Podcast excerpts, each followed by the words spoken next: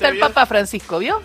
Y sale a saludar a todos. Bueno, hoy saludó y tuvo el encuentro con el nieto 133 en la audiencia general en la Plaza San Pedro impresionante. El nieto 133, recordemos, es el hijo de Cristina Navajas y Julio Santucho y nieto de Nélida Navajas, ¿eh? que Nélida lo estuvo buscando años y años. Es hermano del Tano Santucho, es hermano que nunca bajó los brazos a partir de la partida de Nélida y se puso a buscar a su hermano. Así que están allá. El Tano Santucho y está el hijo recuperado, el nieto 133, y saludaron al Papa. Yo pensaba, qué loco, ¿no? Digo, ¿y cómo qué importante porque cómo gana el, la memoria colectiva, ¿no? Y, los conceptos eh, democráticos. Porque si te remontas al lunes, hubo toda una situación y una reacción de los movimientos, organismos de derechos humanos y todo por un acto que hubo eh, a favor de las víctimas del terrorismo en los 70, en la legislatura, que lo que hacía más ruido era en el lugar donde lo hacían, un lugar más institucional. Eh, no digo que no se haga, pero se podía haber hecho en otro lugar. Y en ese sentido, además, detrás, detrás de esas ideas, estás a un paso de eh, la dictadura, y más con el tema de Victoria Villarruel.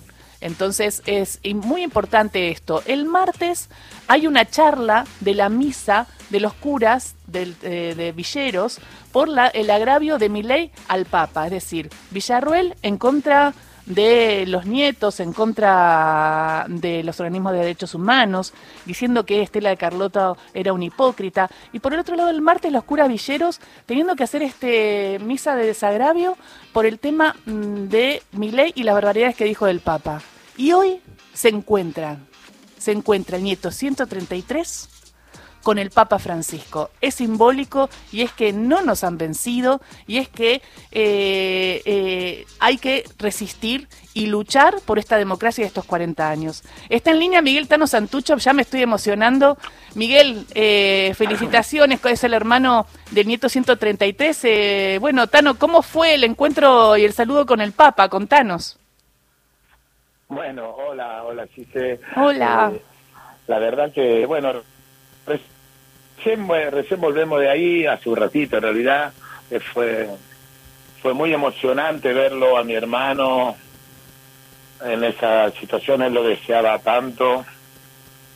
Y, bueno, fue para mí también la primera vez que lo ve al Papa y siempre genera eh, esa, bueno, ese respeto, ¿no? Y esa, la presencia. Eh, yo estoy hablando porque siento un eco. ah, ¿te sentís eco? Bueno, hay que ver si se tiene eco porque es re difícil tener eco. ¿Querés que probemos, hablamos, eh, eh, probemos de nuevo? A ver, eh, porque es, es por WhatsApp la llamada. Bueno, probemos de nuevo porque sentirse con eco el Tano no va a poder hablar porque es como muy... Una vez me pasó y no podía hablar ahí está Bien, ahí, está bien, ahí está bien. Ah, perfecto. Sí, sí, perfecto. Tano, y, bueno, escucha, y, cómo fue? A ver si contame más detalles. Y bueno, el, el tema nos estaba esperando la, la sobrina de la de Dumont, la eh, monja francesa que fue eh, víctima del vuelo de la muerte. Ella fue la que nos eh, estaba esperando en la plaza de la de, San Pedro, ¿no? De San Pietro en el Vaticano. A las habíamos dado una cita a las siete y media de la mañana para poder después con, con gracias a ella, digamos, subir a los los que eran los asientos cercanos a donde daba audiencia el Papa. todos los eh, una vez por semana, eh, se, reúne ahí, recién venía de un viaje muy largo y cansador por, por Mongolia, y, bueno, eh, estaba en esta audiencia pública y después de que da, dice unas palabras a todos los fieles congregados en la plaza y, y se traduce lo que dice en todos los idiomas o varios idiomas eh, para que, que todos se entiendan, él empieza a hacer un recorrido a saludar a cada uno de los que estaban, digamos, en la parte de la audiencia privada. Y, bueno, cuando se acercó a nosotros, claramente reconoció a la a Genevieve, la, a la hermana Genevieve Dumont, que era la, la que nuestra anfitriona, digamos, mm. y, y, bueno, se acercó a saludar, empezó a charlar y le dijimos, yo le acerqué los saludos de las abuelas y, oh. bueno, el, pidiendo la, la, bendición para que, que pronto aparezcan más nietos y, y nietas que estamos buscando.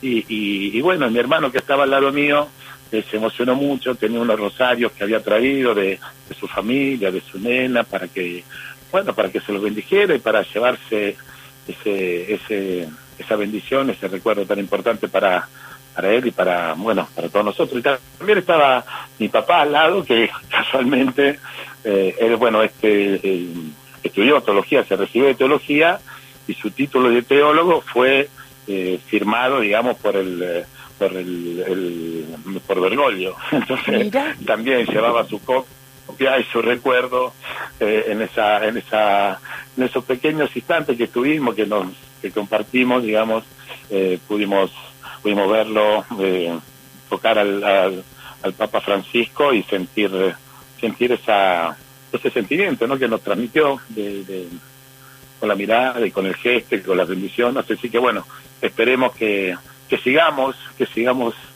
encontrando los nietos y nietas que faltan, que este, que este empujoncito también sirva para, bueno, para despejar el camino, ¿no? En las tantas cosas que tenemos que todavía eh, descubrir y hacer luz, ¿no? Sobre los, los hechos del, en donde, bueno, nosotros sabemos que, que también eh, hubo, hubo digamos, una, un rol que jugaron en, en, aquel momento también la Iglesia en Argentina y que esperamos que, bueno, que gracias a estos gestos se puedan ir abriendo y citando algunas alguna noticia que estamos esperando hace muchos años. Total, porque hubo una desclasificación y gracias también a la decisión política del Papa Francisco de archivos de, la iglesia, eh, y, había dos iglesias, ¿no? Una iglesia con el pueblo, los curas villeros, la opción por los pobres, bueno, Julio este, estudió teología porque venía de ahí, Angelelli, y por el otro lado otra iglesia eh, cómplice, ¿no? Digo, y, parte también incluso de, torturas en los centros clandestinos. Y en estos días que... sí, no, no, dale, no. No, que en estos días recién eh, contaba Tano que eh, lo que se está viendo acá es bastante insólito porque eh, se intentan instalar de nuevo temas que ya no, no deben ser parte del debate porque la memoria y, la verdad y, la justicia y el genocidio de Estado está aprobado incluso en la justicia, ¿no? Pero bueno, en estos días se dieron situaciones bastante difíciles de la mano de la candidata vicepresidenta Victoria Villarruel que eh, se metió con los nietos y con Estela de Carloto, con la figura Estela de Carloto, y además los curas villeros tuvieron que hacer una misa porque también Milei se había metido con el Papa, digo, ¿cómo van, no? A las personas que trabajan por la justicia social y, que, y que luchan por una democracia mejor, ¿no?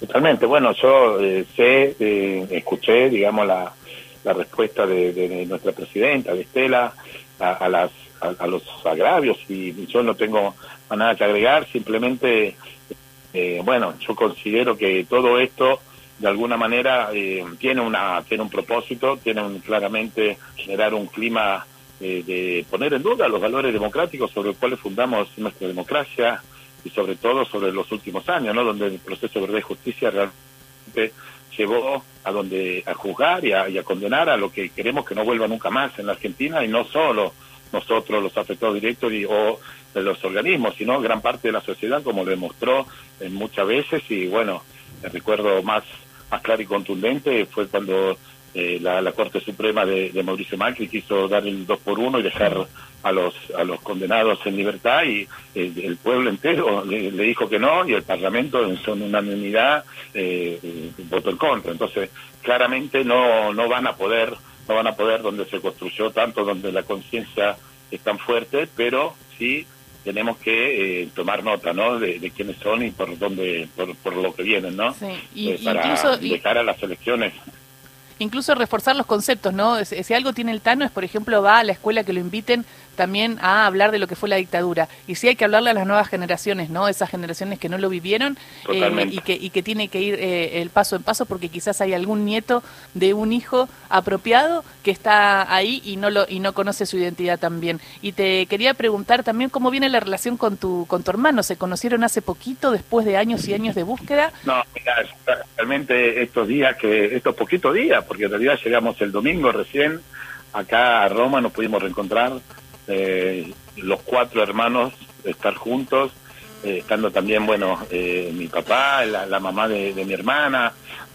pasar momentos de una intimidad familiar que nunca habíamos tenido y, realmente me sigue sorprendiendo esa, esa energía ese amor que surge, esa, esa energía de, estar todo el tiempo sonriendo. Yo lo veía ayer a, mi hermano, abrazar a mi hermana, que se habían visto dos días y parecían eh, inseparables, y bueno, son, son situaciones que, que realmente eh, nos exceden a nosotros, a mí en lo particular me exceden ampliamente, siento la necesidad de, de, poder transmitirlo, de, de toda, toda esta situación. Y, bueno, y también lo simbólico, ¿no? Que, que sea acá, acá en Roma, en la ciudad en donde, donde pasamos tantos años, donde pasé toda mi infancia y adolescencia y que dejé para justamente volver a la Argentina y, y encauzar esta, esta búsqueda y esta, eh, y esta, bueno, este legado, ¿no? Que, sentimos todos los que, los que seguimos buscando a nuestros hermanos. Entonces, eh, es muy, muy significativo, muy fuerte. Eh, estoy muy agradecido que la ciudad de Roma nos haya convocado, invitado en la, en la persona del, del, alcalde para que podamos reencontrarnos y disfrutando cada momento, cada minuto de estos días porque, porque realmente son únicos y, y merecen, merecen ser compartidos con, con todos y todas porque, porque es el fruto de un gran, una gran lucha que empezaron las abuelas, que, que mi abuela protagonizó por tantos años y que nos iluminaron el camino a todos y todas. Y, y eso eh, para mí no no no se puede no se puede borrar con una con un dedo.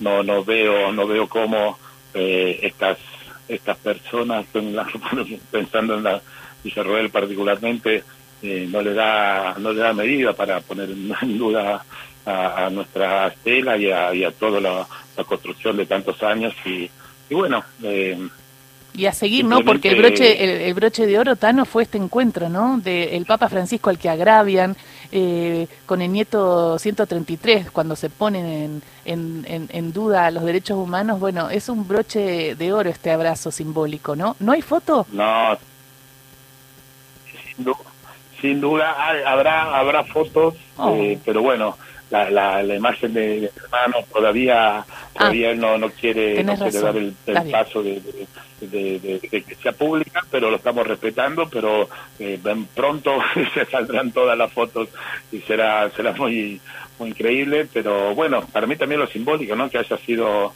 la sobrina de, de la monja francesa sí. víctima del terrorismo de Estado, que haya, eh, haya acompañado ese encuentro y, y que realmente bueno, eh, esperamos todos ¿no? que, que esta, esta, este encuentro nos ilumine, nos, nos permita seguir por la senda de, del encuentro y de encontrar a todos los que faltan lo más pronto posible. Sí, eh, vamos, yo, vamos. Como ya, antes decía, la, la... Yo, sí. sí, sí, sí, yo le, le, le, tengo mucha fe a los jóvenes, a los chicos, a pesar de que ahora están en tela de juicio porque muchos dicen que, que por ahí viene el gran caudal de votos de, de. Yo, sin embargo, le tengo una fe bárbara a la juventud, la veo seguido en los, en los colegios, en la, en la misma casa por identidad donde trabajo nos vienen a visitar, y ellos van a, van a, su generación la que va a finalmente poder cerrar la, el problema no de la del robo de identidad en esta en, nuestro país durante la dictadura porque ellos están construyendo conciencia, están tomando conciencia de lo que es el derecho a la identidad y a esos eh, están alejados de la, del, del trauma, a eso no le mintieron y, cuando quieran saber quiénes son van a tener todas las, las posibilidades, todas las puertas abiertas para, para poder encontrar también la verdad por sus padres, ¿no? Porque no lograron dar el paso, van a poder contar con, con esa juventud eh, concientizada que es lo que donde estamos sembrando y con yo no tengo duda que que en esa generación vamos a, terminar de resolver y encontrar a todos los que faltan.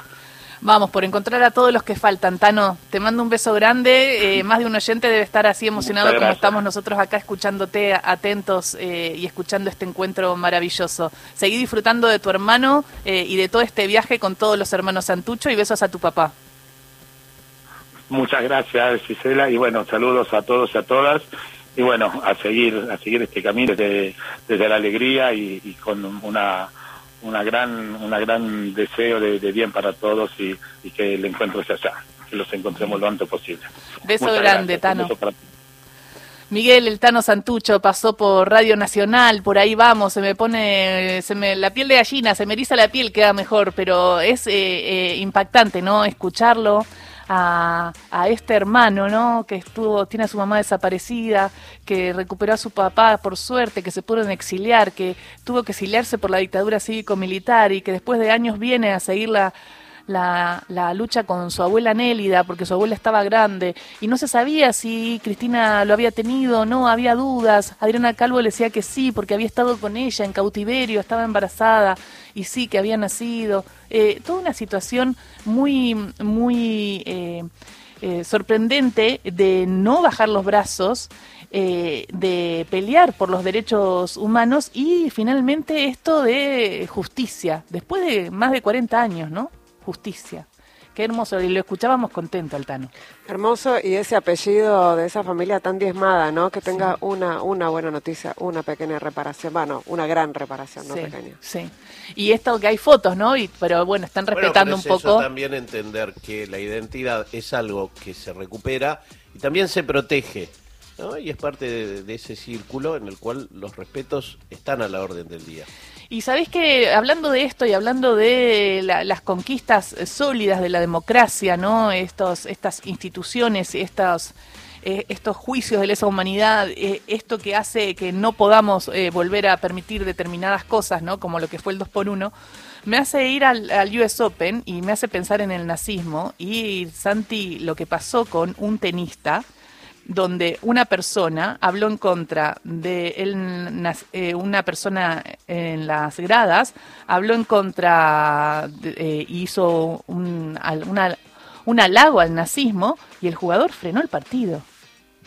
El jugador frenó el partido y dijo, no, hasta acá, vos no podés reivindicar a Hitler hasta acá. Sí, fue a hablar con el umpire, estaba jugando Alexander Zverev con Yannick Sinner. Para aquellos que no siguen el tenis, estamos hablando del número 12 del mundo contra el número 6 en uno de los torneos más trascendentes que tiene el circuito y uno de los más importantes del mundo. Y en ese escenario fue a hablar con el